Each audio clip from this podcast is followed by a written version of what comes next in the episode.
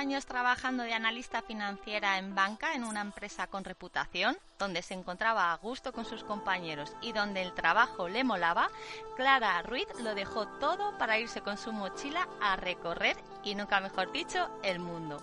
Unir sus dos grandes pasiones, correr y viajar, han dado forma a un proyecto muy chulo y que arrancó hace algo más de un año. Se llama Kilómetros para el Mundo. Nepal, India, Camboya, Myanmar, Tailandia y ahora Croacia, Eslovenia y Serbia son algunos de los países que ya ha visitado a golpe de zapatilla. Clara está llena de energía, de vitalidad y tiene una sonrisa que seguro que te llega sin verla. Hola Clara, bienvenida al podcast de Hacia lo Salvaje. Muchas gracias por hacerme un huequecito en esta pedazo de aventura en la que estás inmersa. Hola Ana, muchas gracias a ti y a todas y a todos los que me están escuchando ahora mismo. Y bueno, después de esta súper introducción, poco me queda de decir de kilómetros para el mundo pero efectivamente, como has contado, es, una, es toda una aventura que la llevo con muchísima energía y es muy divertida. Partí en octubre del año pasado, he pasado y he recorrido todos los países que me has dicho y ya noto más de 2.900 kilómetros. Así que estupendo. Lo que mm, ha faltado por decir, o yo te puedo completar, es que soy mochilera. Yo no doy la vuelta al mundo corriendo, pero no me transporto corriendo. Logísticamente lo que hago es llego a un sitio y corro etapas de 15 kilómetros. 15 es un número bonito porque es redondo y porque además te permite ver bastante y no te deja demasiado tocada para poder seguir investigando por tu cuenta lo que quieras. Es decir, que puedo correr y puedo compaginarlo con hacer otras muchas cosas, deportes, paseos, visitas y, y lo que haga falta. Y ahora estoy efectivamente en los Balcanes con idea de llegar en Navidad a Grecia y ver un poco cómo van las cosas, porque la situación no permite planear mucho a largo plazo. Entonces, poco a poco vamos, voy viendo cómo, cómo va la cosa. Y lo de vamos y así, que muchas veces hablo en plural, es muy divertido, pero ya me sale así, pero lo que hago es viajar sola. Yo viajo sola pero nunca estoy sola, siempre me encuentro a gente por el camino que me acompaña, a veces engaño a gente para correr conmigo y a veces también hay gente que viene de España a visitarme. Así que bueno, esa es, esa es por ahora mi historia. Eh, mi decisión de dejar la banca fue un poco, pues podríamos decir que fue eh, no de manera impulsiva, porque yo me lo había preparado bastante, me cambié de casa para ahorrar, estuve tiempo, pues eso, haciendo hucha, pero también es un cambio de rumbo importante. Eh, bueno, eh, yo estaba muy contenta con lo que hacía, estaba bastante contenta donde trabajaba, que era el BBVA, y con los compis, las condiciones, pero al final me pasaba el día pensando en dónde iba a ir el fin de semana o en cómo iba a entrenar con mi equipo de atletismo, porque allí tenía un equipo. Entonces llegó un momento que me planteé que, bueno, que, era esto de estar viviendo ocho horas al día pensando en algo que no era el ahora. Y ahora lo he conseguido.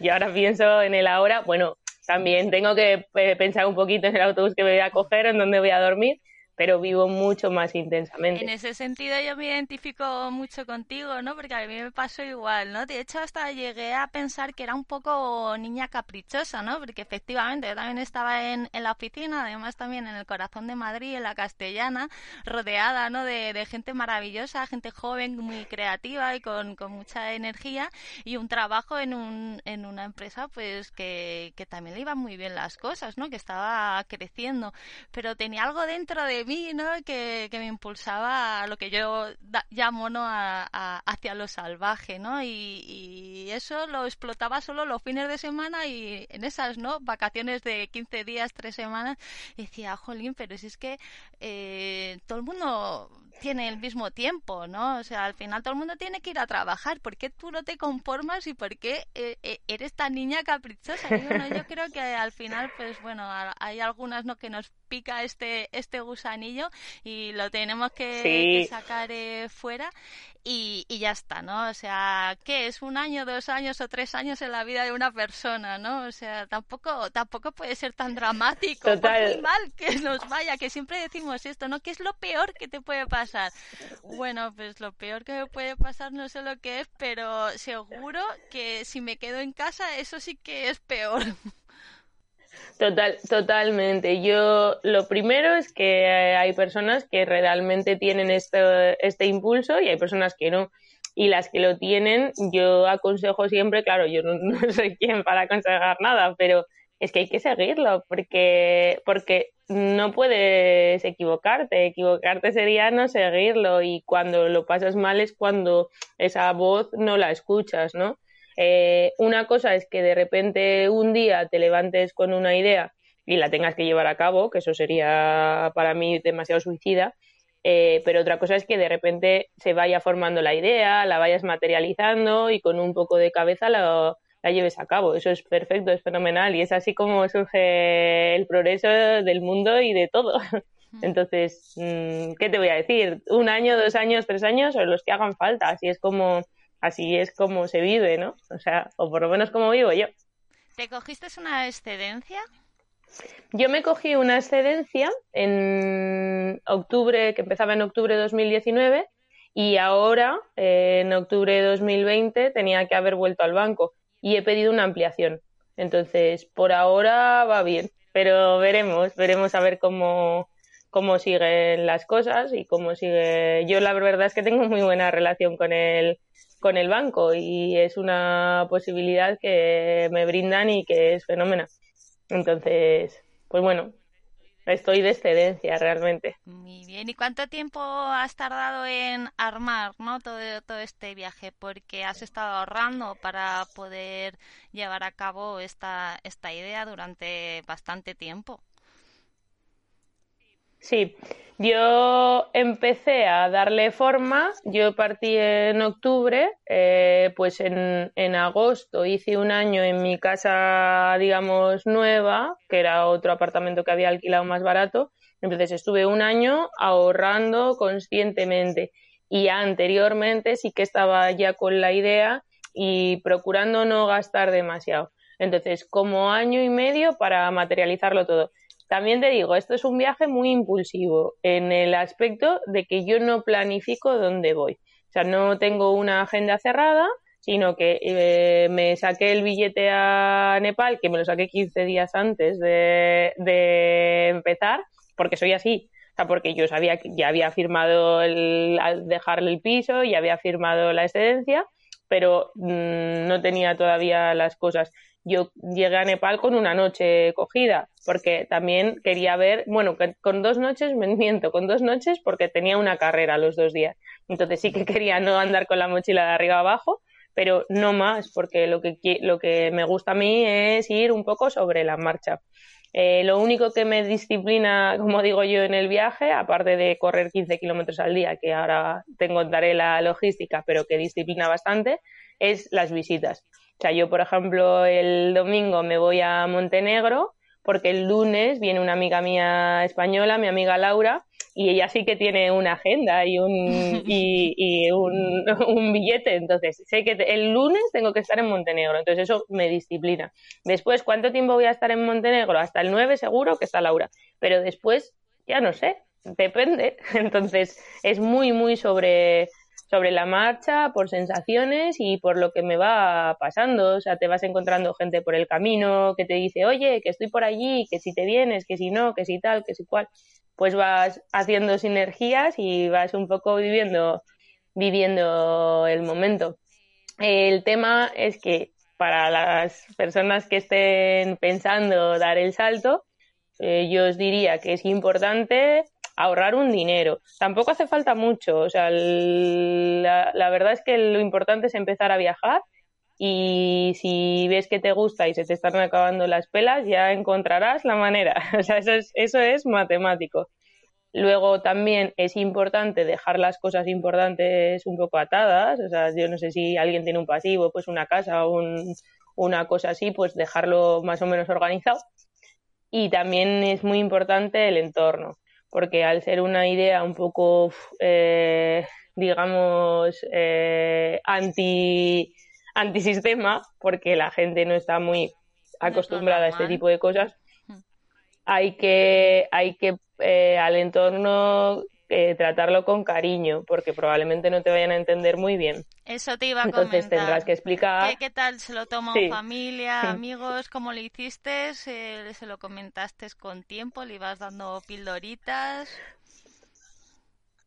Justo, yo lo que yo lo que hice fue, como esto era una idea que tenía, pues un año y medio antes empecé a pues soltar esto, pues yo me quiero ir a, dar la vuelta al mundo, pues yo me gustaría estar un tiempo viajando, pues yo, pues yo, pues yo. Claro, en el momento que ya haces decisiones importantes y el entorno se da cuenta de que es verdad, pues cuando me cambié de casa para ahorrar, cuando de verdad decía, no, no, yo no puedo permitirme a lo mejor irme de viaje lejos este, este verano porque lo que tengo que hacer es ahorrar. Pues ahí el, entorno ya empieza a escucharlo de otra manera. Y entonces con cariño eh, explicarlo. Y yo creo que está muy bien explicado. O sea, yo tengo una edad fenomenal, tengo unas circunstancias vitales estupendas, que, que no tengo ninguna persona de mi familia que tenga una enfermedad grave por ahora, mm, me encuentro estupendamente, tengo pelas para hacerlo. Y encima eh, creo que yo tengo mucha suerte con el curro luego, o sea, espero que esto no vuelva en mi contra, pero es verdad que lo mismo que estaba trabajando en banca, en, banca de inversión, pues ya, ya se verá, ya haré otra cosa, lo que haga falta, no, no tengo miedo de eso. Entonces, bueno, pues, pues es así. Es verdad también que yo tenía la, entre comillas, mala suerte de que en mi entorno no hay nadie que haya hecho esto, pero nadie, pero ni de lejos, o sea, ojalá hubiera tenido, ojalá hubiera sido, por ejemplo, tu amiga mía, que sé que tuviste tiempo viajando por Europa, y hubiera dicho, un hombre, pero mi amiga Ana eh, estuvo mm, X meses por ahí, no sé qué, pero, pero no era el caso. Entonces, pues bueno, pues era como, pero ¿y eso vas a hacer? Eso que sale en las películas. Y claro, luego te pones a viajar y es como, pero si es que todo el mundo estamos a lo mismo, pero te tienes que poner a viajar. Entonces esto se explica a la familia, pues como tú has dicho, que qué es un año, que son dos, que son tres. Si lo importante es estar contento y ya está. Y, y claro, también es importante que sea algo tuyo, o sea, que no puedas, no debes, o en mi punto de vista, no debes depender de otras personas que te financien. Ya está. Has dicho algo muy importante que es eh, que cuando empiezas a viajar empiezas a conocer a más gente, ¿no? Que está en esta misma situación, ¿no? Porque cuando estás en casa ideando todo esto, pues efectivamente es difícil que en tu entorno se encuentre alguien, ¿no? Que te pueda, pues, eh, de alguna manera inspirar. Pero es salir fuera, ¿no? Y decir, ostras, no, no, no soy de aquí la loca, ¿no? Al revés, ¿no? Son, aquí hay una tribu, ¿no? De, gente que, Mira, te, voy a contar te voy a contar una anécdota para que veas porque es muy es muy o sea visualmente lo, lo, vas a reconocer. Yo empecé por Nepal y entonces eh, empecé en Katmandú me fui a Pokhara que es la segunda ciudad de Nepal y luego volví porque mi hermano venía a hacernos juntos el trekking del campo base del Everest. Total que nos hicimos el trekking un trekking fenómeno y a la vuelta en el hostel porque yo había buscado un hostel para que mi hermano estuviera cómodo también, un hostel bueno. Y, mm, y, estábamos un día tomando algo con pues cuatro o cinco personas del hostel que nos habíamos encontrado, que no sé qué, que no sé cuántos, y entonces nos empezamos a presentar, pues tú qué haces, pues tú no sé qué, pues tú no sé cuántos, y cuando llegó el turno de mi hermano dijo, no, no, yo es que estoy aquí de vacaciones. Y le dijeron, ah, pero tú sigues trabajando. O sea, para ellos, para ese entorno, lo normal es que estés viajando, no que estés trabajando. Pero claro, es ese, ese entorno, es un entorno pues que yo me encuentro en mi día a día ahora absolutamente, pero en, en mi día a día de mi anterior, digamos, vida no me lo encontraba. Yo en España no, no me encontraba nadie que estuviera permanentemente viajando. Pero bueno, aquí es así, por el mundo es así. También depende de por dónde te muevas. Estás viviendo mucho a hosteles, vas a free haces cosas que hacen mucho los viajeros, ¿no? Entonces, bueno. Hay que coger perspectiva, ¿no? Yo creo que el viaje es lo que te da, ¿no? A ver si ahora pues se soluciona todo esto del, del tema del, del COVID, ¿no? Y podemos seguir recorriendo, ¿no? El, el mundo sin, sin ningún tipo de, de restricción. Pero viajar es eso, ¿no? Viajar es abrir mente, es conocer otras formas de, de ver la vida y ahí pues empiezas a quitarle, ¿no? Importancia a muchas veces eh, los problemas o los miedos, ¿no? Que se nos surgen en el día a día como el hoy no sé si volveré a trabajar en la oficina. Bueno, pues ya encontraré otra cosa, ¿no? Porque al final eh, es todo reinventarse y ponerse. O sea, que es que no, no hay ningún tipo de, de barreras más que las que nosotros nos, nos, nos, ponemos. Me gustaría que, ya que eres, pues eso, una analista financiera, que, que nos dijeras una lista ¿no? de, de tips y de recomendaciones que podría hacer toda la gente que nos está escuchando pues para ahorrar para ese proyecto, ya sea un, un viaje, ¿no? O, o, pues ahorrar para montar su, su propio negocio, lo que sea, pero que poquito a poquito, ¿no? Eh, no, no hay que ser eh, cobrar eh, el oro y el moro, ¿no? Para, para poder eh, poner eh, tus sueños a funcionar. Pues mira, yo te, cuento, o sea, yo soy analista de bancos, pero hacía, analizaba los bancos, fenomenal. Espero que mi jefa esté escuchando porque era verdad. Pero ahora, o sea, de lo que sé es de ahorrar hasta el más mínimo, hasta el más mínimo céntimo, porque yo me, me autofinancio el viaje y bueno, estoy intentando encontrar patrocinadores, estoy intentando pues que eh, surja algún tipo de ingreso de, de cualquier lado.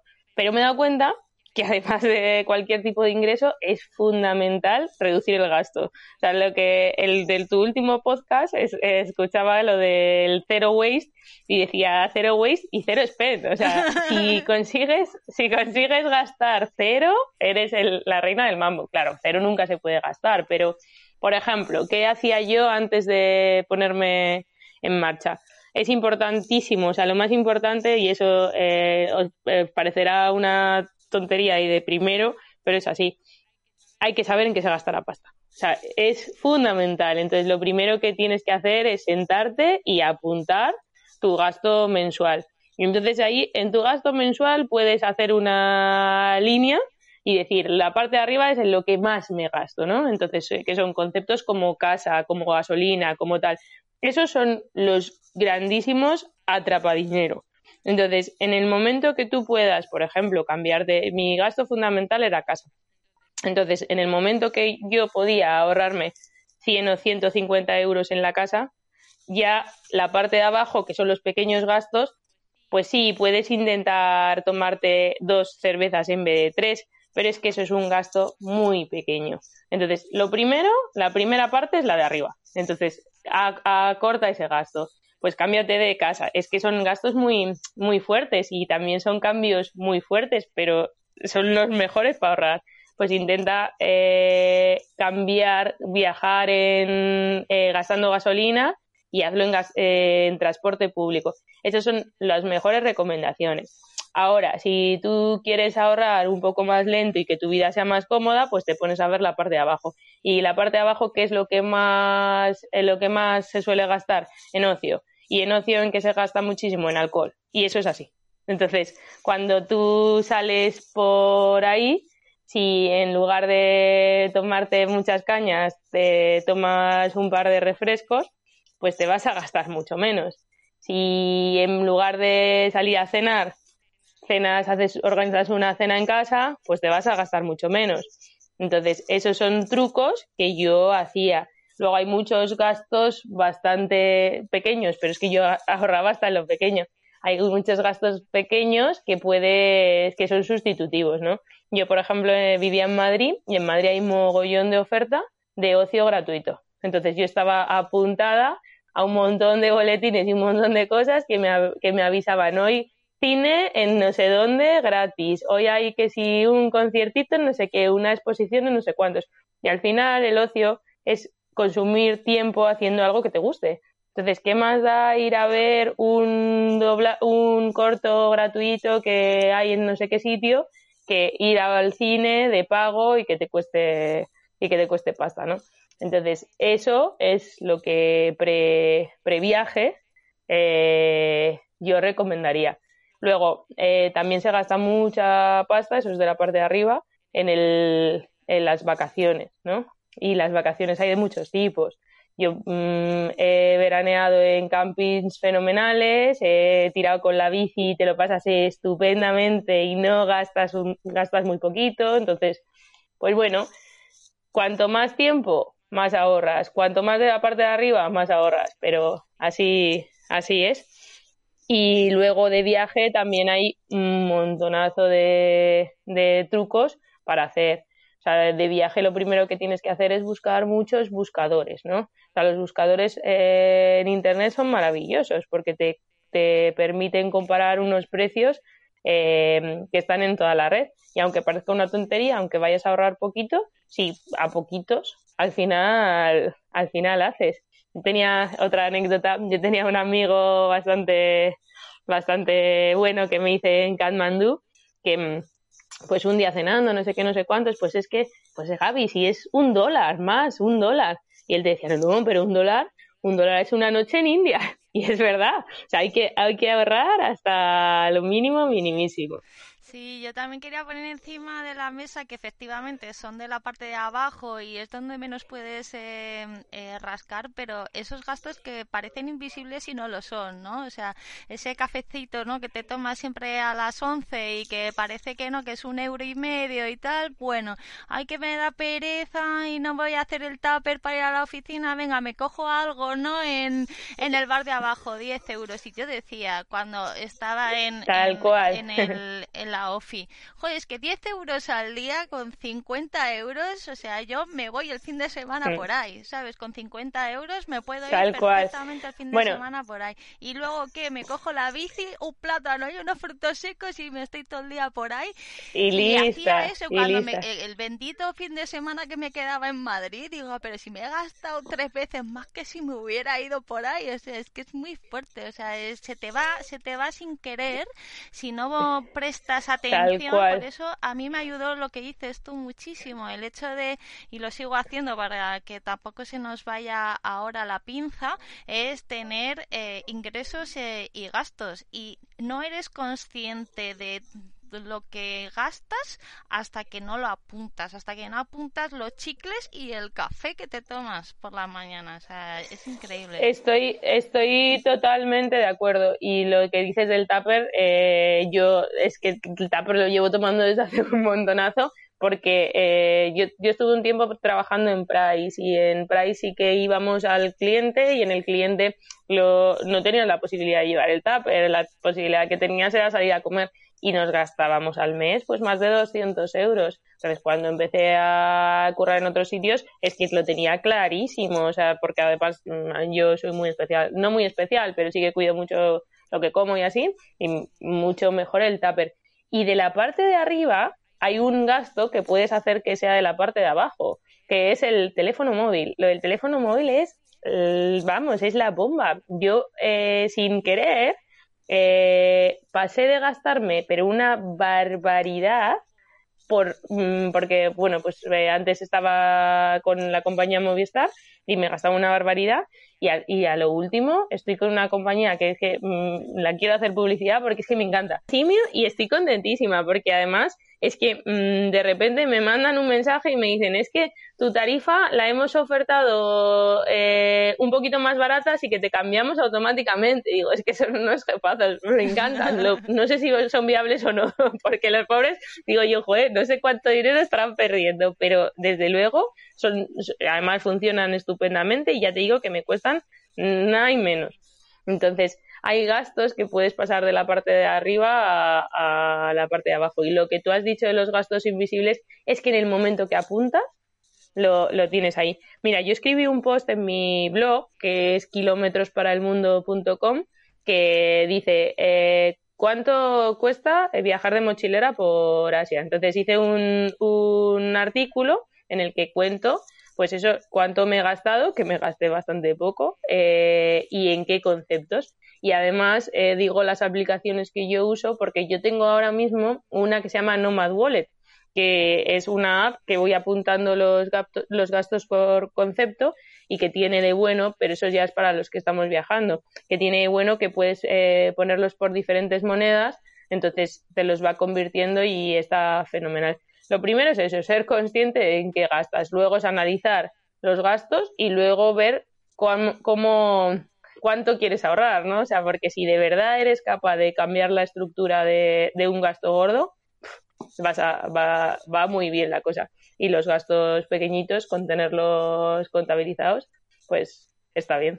¿Cuánto gasta Clara más o menos al mes? Teniendo en cuenta que sé que depende mucho de, de cada país, que ahora mismo pues eso estás en Del Europa país, y claro. no es lo mismo que, que en Asia, pero ahora por Europa, eh, ¿cuánto, ¿cuánto estás gastando Mira, más o menos? Ahora por Europa, en Serbia me estoy gastando unos 25 euros diarios. En Croacia me he gastado un poco más, cerca de 28 o así, y he, y he pasado por Eslovenia, que era mucho más caro. En Eslovenia me he gastado como eh, un poco pasados los 30. Mm. Y en lo que más gasto siempre es en dormir. En dormir es lo que más me cuesta. Y luego me cuesta mucho comer. Pero eso es porque yo como mucho. Y porque comes bien, ¿no? También. No, a ver, como mucho y como bien y, y, y procuro, por ejemplo, si el hostel, en Europa lo bueno que tienen los hosteles es que suelen tener cocina. Entonces ahí sí que me suelo ir al súper, compro en el súper y, y como de súper. Algún capricho me doy y alguna vez, pues eso, si voy a estar solo una noche en el hostel, no me merece la pena comprar. Entonces, eh, como fuera. Pero en general eso es mi, esa es- eso es como lo hago. Y el tercer gasto es transporte. O sea, eh, normalmente ese son esos gastos, como un 30% así en alojamiento. Luego el- en la comida me gasto pues algo más de un 20% y en, y en transporte alrededor del 20%. Y, y luego en Asia, Asia es que, como digo yo, es gratis, porque en Asia he estado 10 meses en los que me he gastado 6.800 euros. O sea, eso es nada, una, una media de eso es. 680 euros al, al mes y eso que he aprendido, porque también cuando empiezas a viajar, yo por lo menos cuando empecé a viajar me gastaba mucho más. Ahora me gasto mucho menos. O sea, me gasto mucho menos en comparación porque he aprendido, pues eso, truquetes, cosas. Mm, antes era más, digamos así, pija. Cogía y, y si viajaba por la noche tenía que ser en un, en un tren mejor, que no sé qué, que no sé cuántos. Yo a Montenegro me voy en un autobús, que gracias, gracias si tienen para apoyar la cabeza, vamos. Pero bueno, es uno nocturno. Pero es que ya dormiré mucho el día anterior y mucho al día siguiente, pero, Sí, pero a, a en fin, no, ¿qué te vas, te vas haciendo? Sí, a nosotros nos ha pasado lo mismo, te iba a comentar, bueno, nosotros viajamos en, en caravana, ¿no? Y me acuerdo al principio, pues, que nos sentíamos súper inseguros fuera de, de los campings, ¿no? Sí que nos volvimos muy aguilillas, ¿no? Encontrando lo- los campings más baratos, pero dormir fuera de- del camping, en según qué, qué países y qué situaciones, eh, se nos hacía todo el mundo. Bueno, y este verano, pues, hemos estado, pues, prácticamente tres o cuatro meses sin, sin pisar un, un camping y nuestros gastos prácticamente son- tienen la misma la misma repartición ¿no? que, que los tuyos nos Sí. gastamos pues eso, sobre todo en alojamiento y transporte sobre todo lo que es eh, la gasolina y, y la comida lo demás bueno pues la verdad es que el- nuestro ocio es bastante barato o sea que porque la naturaleza es lo bueno que tiene así que Claro. sí nuestra nuestra situación es un poco la misma hemos llegado los dos de gastar entre menos de, de mil euros o sea también el hecho de compartir gastos pues pues ayuda no entre dos personas de pues eso 700 800 euros a 1500 los los que meses que pues hemos tenido también que arreglar el coche o alguna algunos imprevistos que también eh, lo, dejamos por aquí apuntado hay que tenerlo en cuenta cuando cuando sales de viaje que tienes que tener ahí una bolsita de, de po- pues eso, de cosas que te pueden ir pasando y que no tenías eh, controlada. Clara, nos metemos en el viaje. ¿Qué te parece? Pues si comenzamos por el principio, ¿no? Nepal, que para alguien que es amante de la naturaleza y de la montaña, pues es eh, la Meca. ¿Qué tal te acogió Kathmandu? Pues mira, te cuento. A mí cuando me preguntan que qué sitio es el que más te ha gustado hasta ahora que vas de viaje, dudo mucho. Digo, siempre cuento cosas de todos, pero si tengo que volver a algún lado, voy a volver a Nepal. O sea, Nepal es maravilloso, sobre todo por las montañas. Las montañas son fenomenales. También era mi comienzo de viaje, entonces tenía muchísima energía y fui en un momento perfecto porque fui en octubre, que puedes hacer todavía trekkings porque no hace frío. Tuve también mogollón de suerte porque se vino mi hermano a hacer el trekking del campo base del Everest. Y, mm, ¿Y qué te voy a contar? Nepal es un sitio que, para los que no conozcan la zona, tiene mucha influencia india. Realmente son una India en pequeñito y como soft landing, ¿no?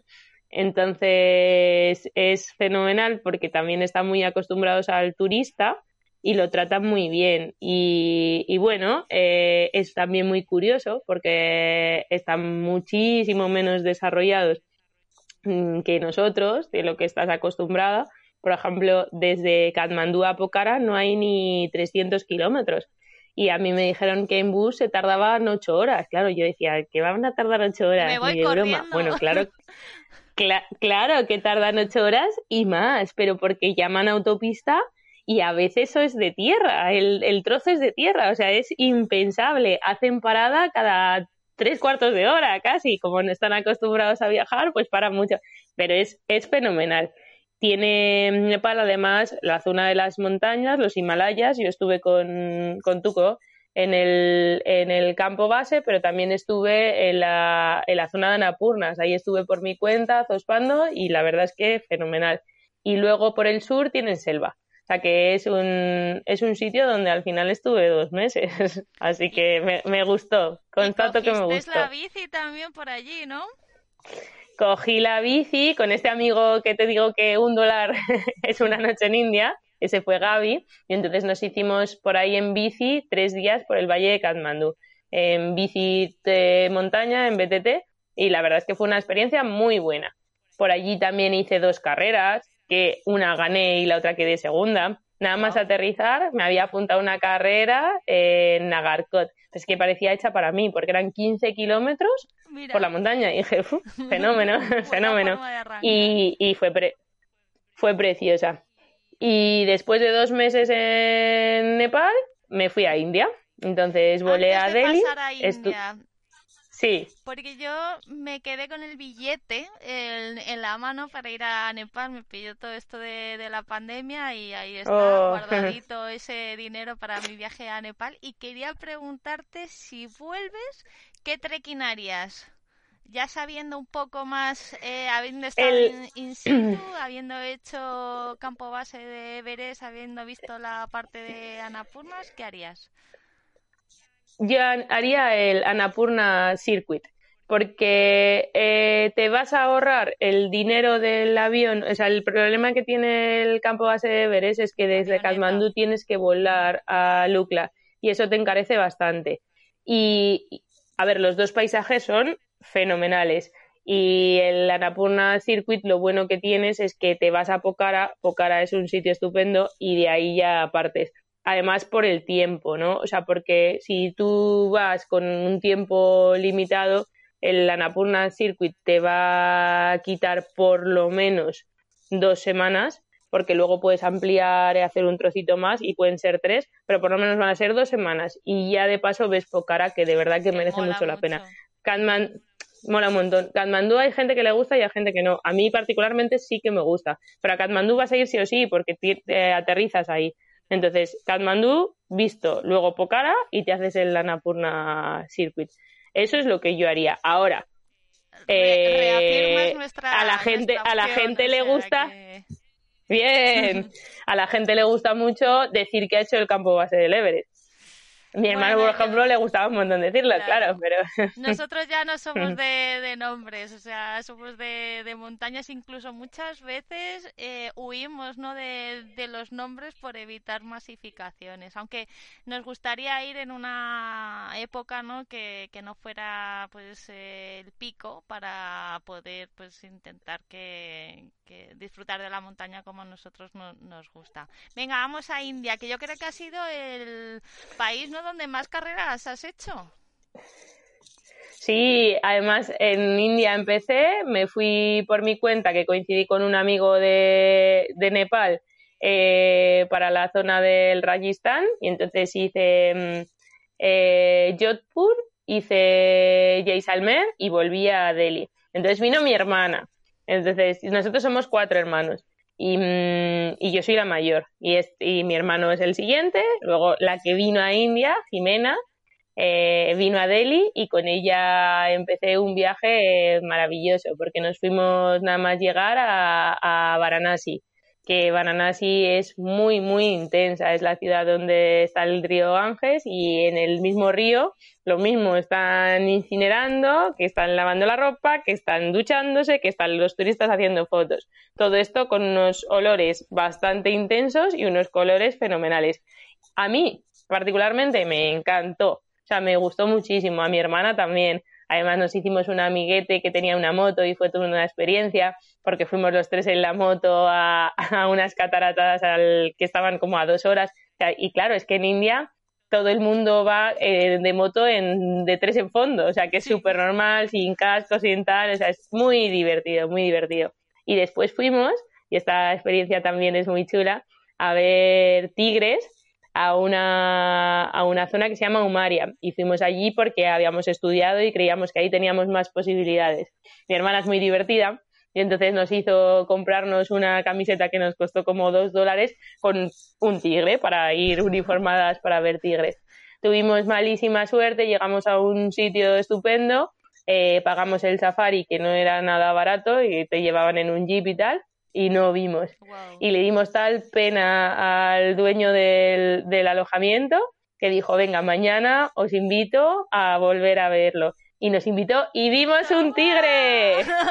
Toma ya. Así que, así que he visto un tigre en vivo, natural y en libertad. Hemos visto mi hermana y yo. Así que también fue muy buena experiencia. Estuvimos en Agra viendo el Taj Mahal yo no soy muy de edificios, ni de ciudades, ni de cosas de esas. eso me impresionó. Eso, me, eso hay que ver, pero hay que verlo de verdad. O sea, a mí me, me impresionó un montón. Y luego ya mi hermana marchó y yo seguí el viaje por mi cuenta. Entonces lo que hice fue precisamente con mi hermana hice una carrera, hice una media maratón que fue su primera media maratón. Y luego yo por mi cuenta me bajé a Bombay y allí con dos amigos que me había hecho en, en Nepal hice otra media maratón en la que quedé primera absoluta, Ana. o sea, fue la primera vez, la primera vez que fue entre chicas y chicos la primera. La verdad es que no había mucho nivel, pero bueno, aún así, bueno, había mucho nivel de chicas, habría mucho nivel de chicas porque yo chicas soy muy buena, pero de chicos, pues bueno, la marca que, que yo tengo en media es bastante superable. En fin, eh, después de eso me fui a pasar navidades a la zona de Goa y luego seguí bajando hacia el sur y me iba a pasar a Sri Lanka. Pero un amigo de mis padres eh, me felicitó las Pascuas y yo le, eché. Sí, sí. Quiero que me cuentes las navidades, que cómo, cómo las pasaste, ese cambio de costumbres, ¿notaste cosas diferentes? Pues mira, yo navidades lo que el plan que hice fue con uno de estos dos amigos Mm, con los que hice la carrera, una era india y el otro era inglés. Y el inglés andaba viajando, entonces nos bajamos a Goa. Goa es un sitio con raíces portuguesas, muy de fiesta, fiesta trans, y a mí no me interesa demasiado ese mundo, pero me dijeron que era el sitio donde tenía que pasar sin duda Navidades. Total que, total que fui con él y, y el ambiente festivo, pero no navideño. O sea, era como una fiesta grande y ya está. A mí particularmente me gustó, me lo pasé bien. Lo que pasa que, claro, no es como en casa que tienes el turro, los villancicos y la, y la cena nochebuena con la familia. Claro, claro. lo de la esa historia también fue... No tuve uvas, pero esa historia fue divertidísima porque desde Goa eh, me iba a ir a coger un, ¿cómo era? A coger, me tenía que ir hacia Delhi y entonces me encontré a unos australianos que me dijeron que me llevaban a la estación de tren y no sé qué, no sé cuántos, y en el entretanto me, estuvieron contando que es que su plan era ir a la casa de un compañero suyo que afincado en Australia, pero indio, que iban como 15 a pasar la fiesta de Nochevieja. Claro, el indio en su cuestión estaba empastado, tenía una casa que te cagas y yo dije, hombre, pues esto, esto pinta muy bien para hacerse una noche vieja. Total, que al final me fui con ellos y pasé cinco días maravillosos en una casa fenomenal y que les preparaban un montón de actividades, pero rafting, que si ahora jugamos al cricket, que si no sé qué, que si no sé cuántos. Así que yo pasé, pasé noche vieja australiana en casa de un indio empastado y, y me lo pasé estupendamente. No lo olvidarás en la vida, ¿no? Y No, no, no, eso, eso no lo, eso no lo voy a olvidar. Y luego, eh, para Reyes, vino una amiga mía, con la, justo con la que voy a estar ahora en Montenegro, mi amiga Laura, que se vino nada más y nada menos con su hermana, con otra amiga suya y con otra amiga también con del Banco. O sea, éramos un grupo de cinco.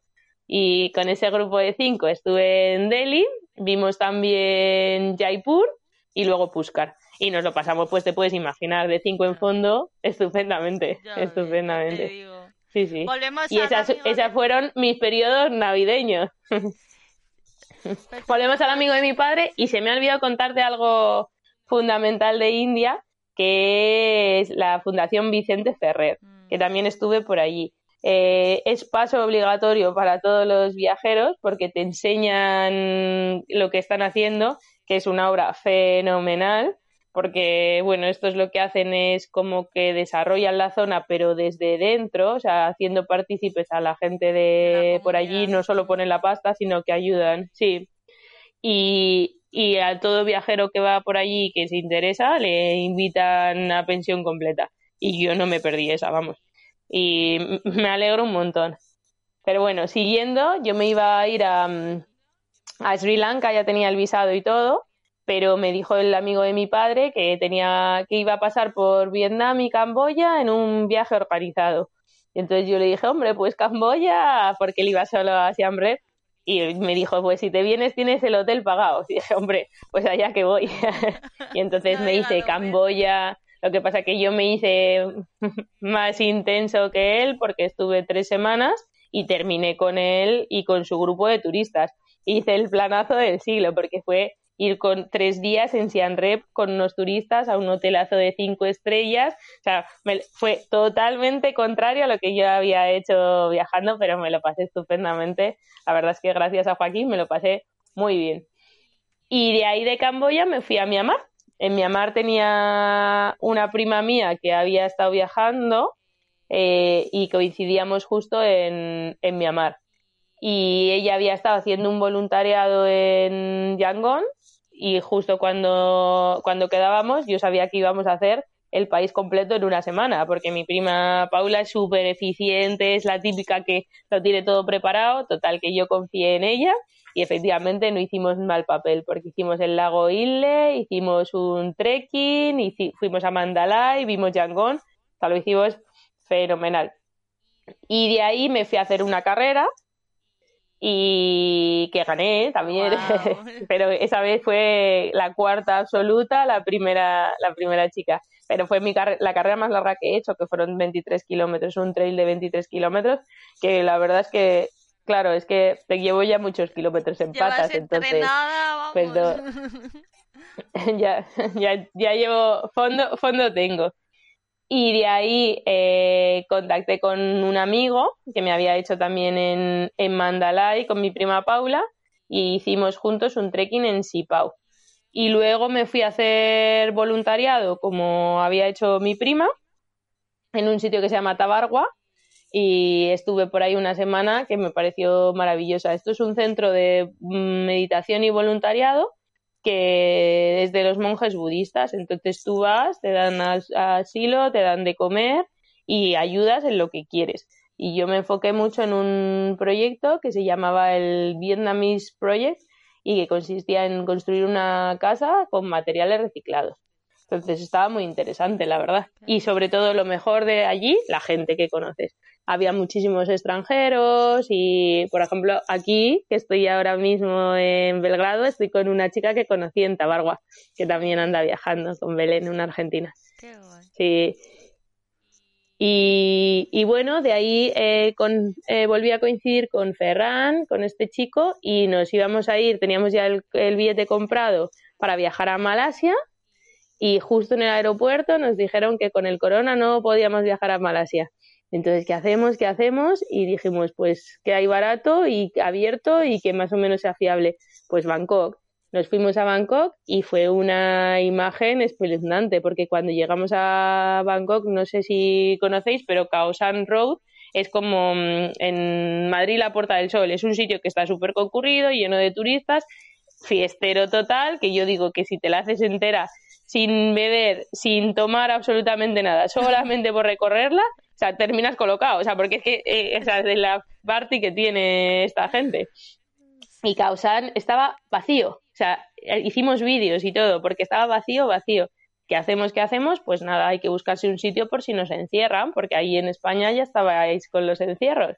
Y nos buscamos una isla fenomenal, Cocut, que está al este, justo pegadita a Camboya, una isla del tamaño del hierro, o sea, de 25 kilómetros de largo por 10 de ancho, playas paradisiacas y buscamos un sitio que no fuera un hostel. Entonces cogimos una, una casa que tenía tres habitaciones, jardín, lavadora, por si acaso nos tocaba estar encerrados. Pero tuvimos mogollón de suerte y no nos encerraron nunca. Entonces pudimos encerrar las provincias. O sea, que seguramente las, un poco tontería. Justo. En, es que en Tailandia hay, ha habido muy pocos casos, entonces sí que tenían medidas, por ejemplo, una medida divertida es que no podías beber alcohol porque no te lo vendían, o sea, si lo tenías en casa bien, pero no lo vendían. Otra eh, medida era toque de queda, que tenías que estar a las 10 en casa, pero es que en esa isla más tarde de las ocho y media no había nada que hacer fuera y, y no podías viajar interprovincial y eso sí que nos fastidiaba porque significaba que estábamos en la isla. Pero bueno, fue un periodo, la verdad es que divertido, relajado, que yo entrené, porque claro, las rutas de 15 kilómetros ya me, me las sabía todas Mm, hice muchos progresos en mi página web, que es kilometrosparalmundo.com. Me hice muy Instagramer, bueno, muy Instagramer tampoco, pero antes yo, por ejemplo, las redes no las, no las tenía nada desarrolladas y ahí pues sí que aprendí, también gracias a este chico que también llevaba muy bien lo del Instagram, empecé a hacer vídeos, a hacer cositas más guays y a dar un poco de contenido a eso, a presentarme, a intentar hacer algún audio, participé en un programa de radio de Cadena Ser, o sea que en Ser Aventureros, o sea que fenomenal por esa parte. Y en cuanto nos abrieron, que fue en junio, lo que se nos ocurrió fue comprarnos una bici y una tienda de campaña y hacer Tailandia en bicicleta. Y fue así porque así nos escaqueábamos de los autobuses que no sabíamos si iban a estar abiertos y estaban muy poco abiertos y los hosteles lo mismo. Y es verdad que no hacíamos siempre tienda de campaña, alternábamos con hostel, pero bueno, sí que sí que íbamos ahí por ahí con la bici y dormíamos en monasterios budistas la, mayoría de los días. Viajar en bici, ¿no? Es lo más covid free que, que existe, ¿no? O sea, porque es que no tal cual. ¿no? En, en contacto con la naturaleza, el mejor sitio y mm, más ventilado ¿no? del mundo y luego pues eso con tu tienda pues es que no, no necesitas nada más no o sea que es que Tal cual. Además, en, en Tailandia tienes la suerte de que los monjes te acogen y entonces eh, te dan un techo, pones la tienda debajo y te dan un baño, que normalmente es un cubo de agua lo que tienes para ducharte, pero bueno, menos a una piedra. Y entonces nosotros partimos de Bangkok y fuimos hacia el este, hicimos toda la frontera con Laos, el Mekong y luego fuimos a la parte del norte, a Chiang Mai, a Chiang Rai, a Mae Hong Son. Así que fue, un, fue muy, muy interesante. Yo el Mekong lo conocía de Vietnam, pero no de esta vez. Y la verdad es que pedalear por el Mekong es, es maravilloso. Es marrón, porque mucha gente lo pregunta. Oye, y hablando del, coronavirus y toda esta situación, eh, ahora que estás en Europa, ¿cómo notas eh, la situación allí? ¿Tienes eh, muchas restricciones por toda esta parte de la zona de los Balcanes o es más relajado? Porque te veo bastante sin la mascarilla. De hecho, hoy no te, ah, te la has puesto desde hacía bastante tiempo. Justo. Pues mira, te cuento, yo cuando empecé por Europa empecé por Croacia y en Croacia son muy relajados con ella, con ella. No me ponía la mascarilla para ir en el autobús y como aquí en Serbia te la pones y según pasas te la bajas. La gente la lleva bajada, la gente la lleva en, los ojos para dormir, o sea que así es en los autobuses. Te obligan pero te la quitas. En, los comercios lo mismo, te obligan en los grandes, en los supermercados. Por la calle no la lleva nadie, en los hosteles no la lleva nadie. Entonces, eso, esa es la situación, era la situación de Croacia y es la situación de Serbia, que es donde estoy ahora. En Eslovenia pasé y me pasó algo curioso, porque en Eslovenia estuve muy poco, nueve días. Y según llegué, sí que notaba que eran mucho más restrictivos. O sea, que si no llevabas la mascarilla, en Croacia no te decían nada pero en, en Eslovenia si entrabas sin la mascarilla ya te decían que te la pusieras. En Croacia veías que la gente la llevaba, entonces por, educación te la ponías, pero si no la llevabas nadie te iba a decir nada. Pero en, en Eslovenia sí. Y al principio, cuando llegué, estuve tomando algo en restaurantes y así. Y el día que me cogía el autobús para ir a, para venir aquí a Belgrado, ese día eh, los sitios ya estaban cerrados y solo podías eh, take away la comida. O sea que ahí sí que las medidas se, se notaban más. En general esto es muy libre y yo digo, no hablan mucho del corona, pero yo creo que no es verdad. O sea, seguramente hablen, pero yo no me entere, porque hablen en las noticias y en cosas y con el turista te preguntan, pero tampoco es nuestro principal tema de conversación.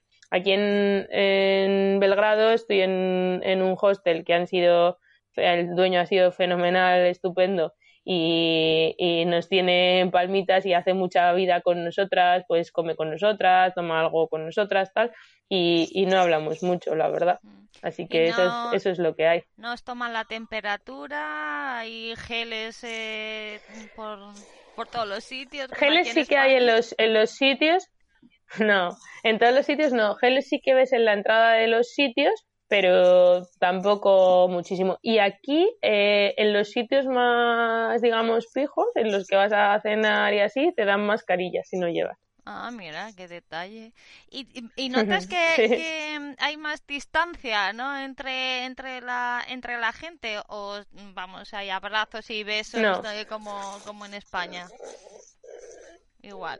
Mm, a ver, yo no mm, beso y abrazo en general a la, a la gente en España sí, pero aquí mm, como que te saludas y no te abrazas y te besas.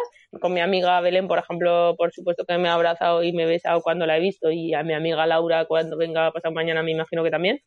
Pero, pero en general lo que sí que noto en Croacia, sobre todo aquí en Serbia menos y en Eslovenia también lo noté, es que los, los sitios están fastidiados yo he estado en hosteles mm, con sitios maravillosos, una habitación de ocho y estar yo sola.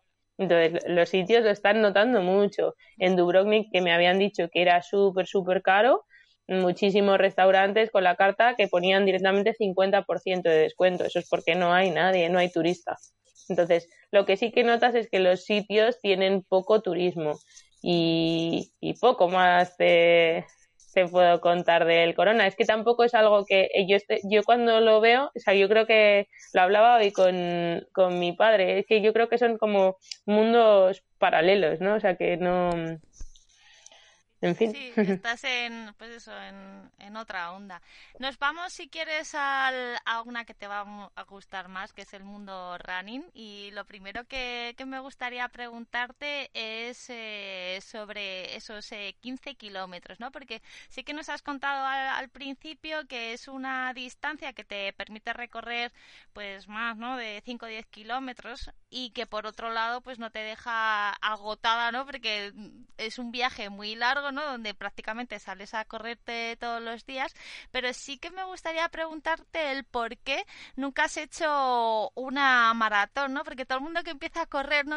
Las típicas historias estas, ¿no? De, no, empecé a correr 5 minutos, 10 kilómetros, luego ya empecé a hacer una media, tal, y ya llevo como 5 maratones, ¿no? Es como, todo el mundo que corre parece como que la meta es llegar a hacer una maratón, pero tú llevas corriendo muchísimo tiempo y nunca has hecho una. ¿Por qué? No, porque mm, eh, yo, lo primero yo confío mucho en mi, en mi el entrenador de mi equipo que es Quique y entonces Quique es muy insistente con que las largas distancias las dejes para más adelante que tendrás tiempo.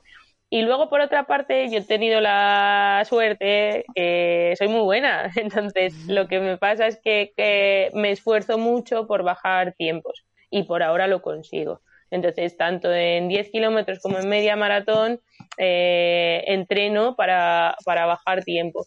Y supongo que si me estanco, probablemente diga, pues venga, voy a intentar la maratón. No creo que, honestamente, no creo que se me dé mal porque soy bastante dura.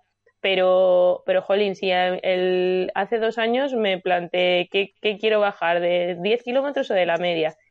Y entonces pensé y dije, mira, prefiero hacerme los entrenamientos para 10 kilómetros que para la media, porque es verdad, y digo, y prefiero competir 10 kilómetros que competir la media, porque el riesgo, el riesgo de sufrir en la media son mucho, es mucho más largo. Entonces, si, si empiezo a sufrir en el kilómetro 13, son 7 kilómetros de, de sufrimiento y en, en los 10 kilómetros, pues eso, si, si estoy tostada en el kilómetro 4 solo me quedan 6.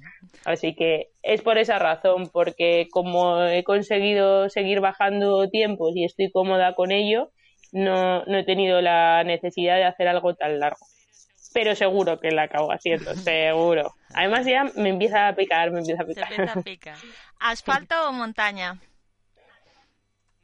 Montañas, sin duda. Y eso que he hecho mucho, he hecho, he hecho mucho asfalto y es muy gratificante verte rápida.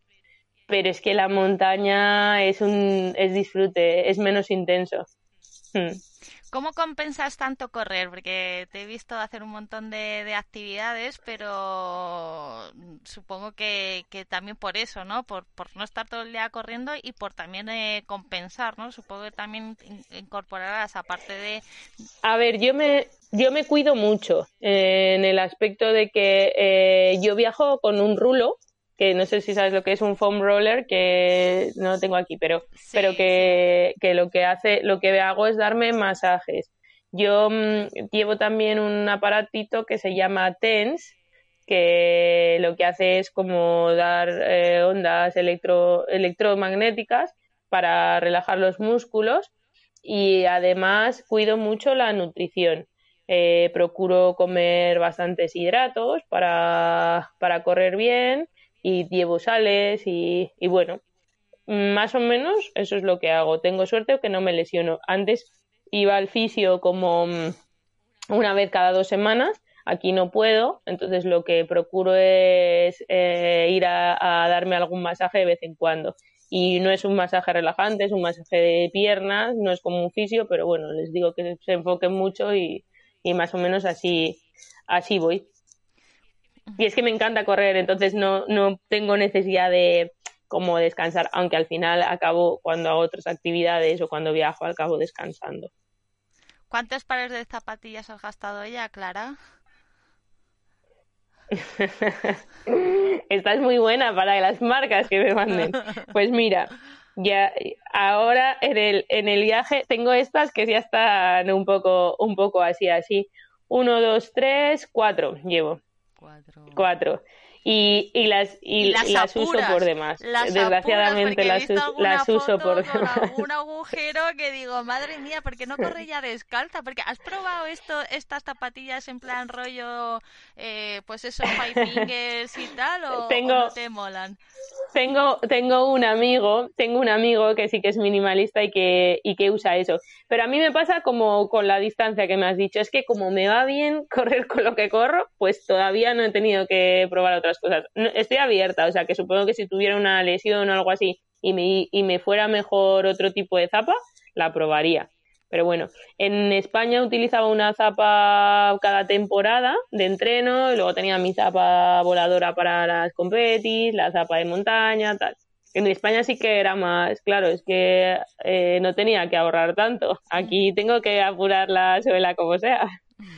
Vamos con la última parte de, la entrevista, que quiero saber un poquito más eh, de tu vida. Eh, ¿cómo, ¿Cómo es tu día a día? Sé que cada día pues va a ser diferente, pues porque así vivimos los, los viajeros, pero sé que te sueles acostar pronto, que sueles eh, meter algo de meditación, ¿no? Que cuidas la alimentación. Supongo que alguna rutina más o menos tienes clara.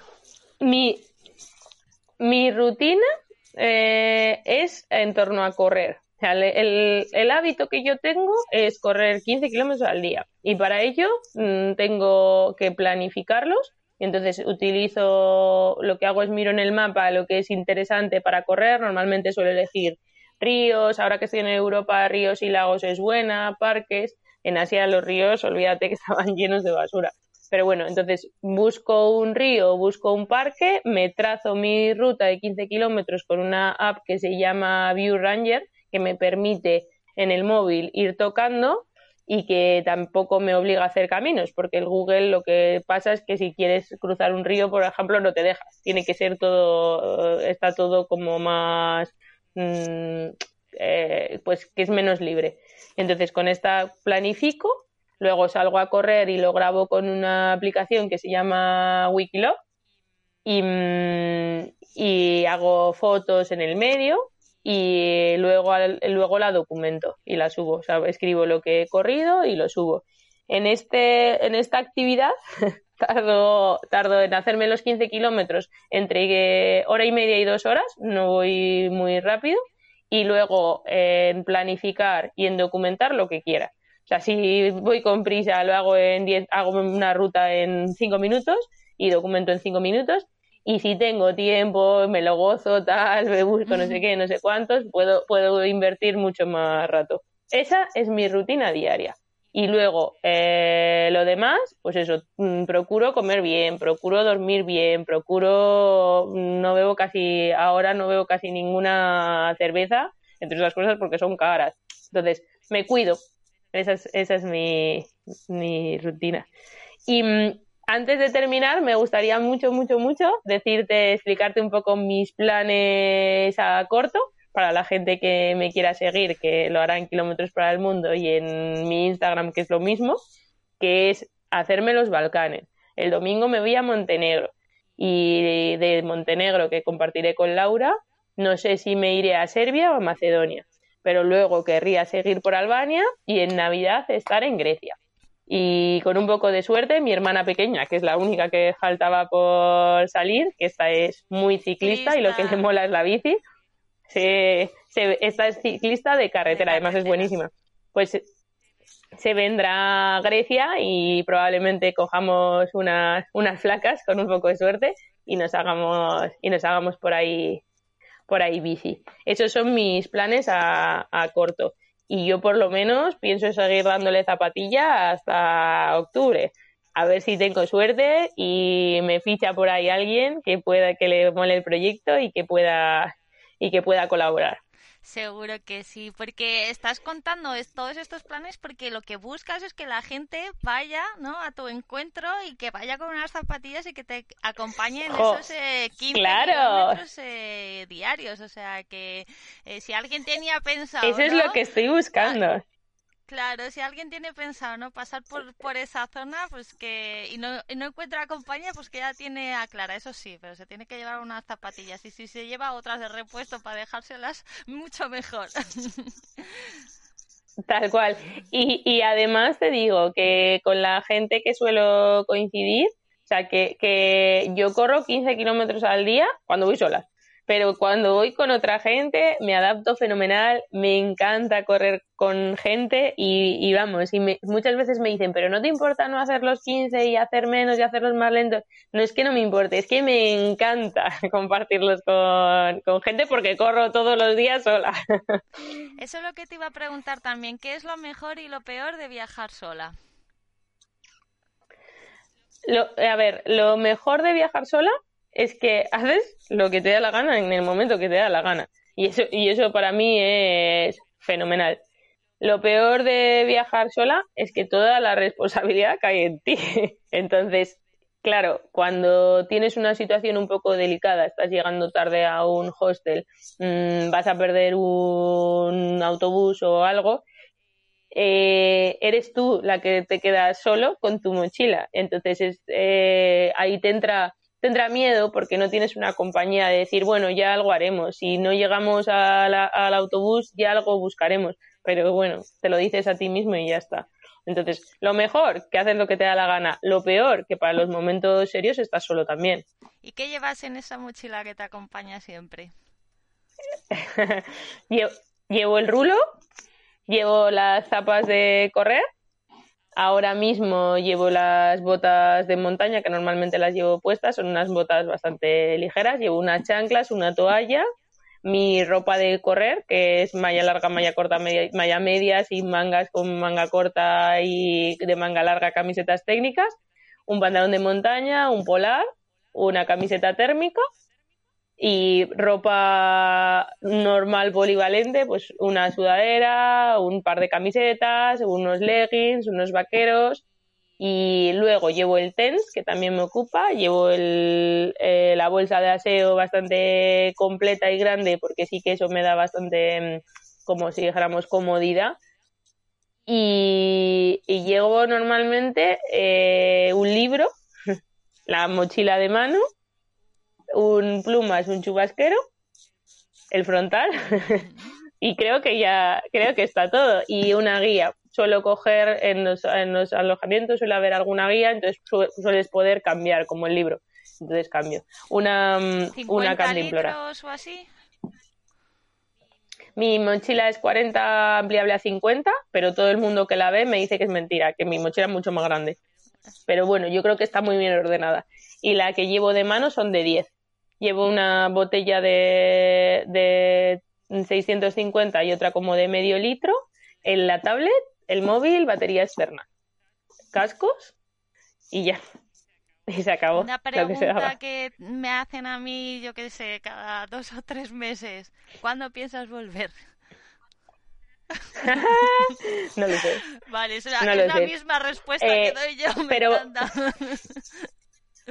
Claro, a ver, yo te digo, yo te digo, eh, de pasarme por España, no creo que tarde en pasarme, o sea, como, yo qué sé, a lo mejor en, es que no quiero decir nada porque luego me pillo los dedos, pero es que mi idea es no volver en octubre tampoco, o sea, ojalá me, me, me, me diera las pelas para viajar todavía más. O sea, si yo pudiera seguir viajando, recurrentemente tengo que ir a España para ver familia y tal, entonces algo me pasaré, pero si, mm, si por lo que sea sé que eh, puedo permitirme otro año más, seguro que paso una vez y, ya está.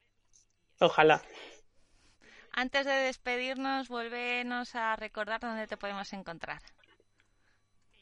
Claro, me podéis encontrar en la página web que es kilómetrosparaelmundo.com y en el Instagram que es arroba kilómetros para el mundo.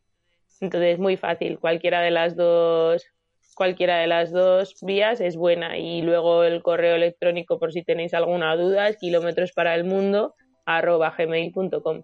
Es todo muy fácil. Pues mil gracias, Clara. Ha sido un placer estar hoy contigo compartiendo aventuras. Gracias a ti y a todos los que habéis aguantado el, el tirón.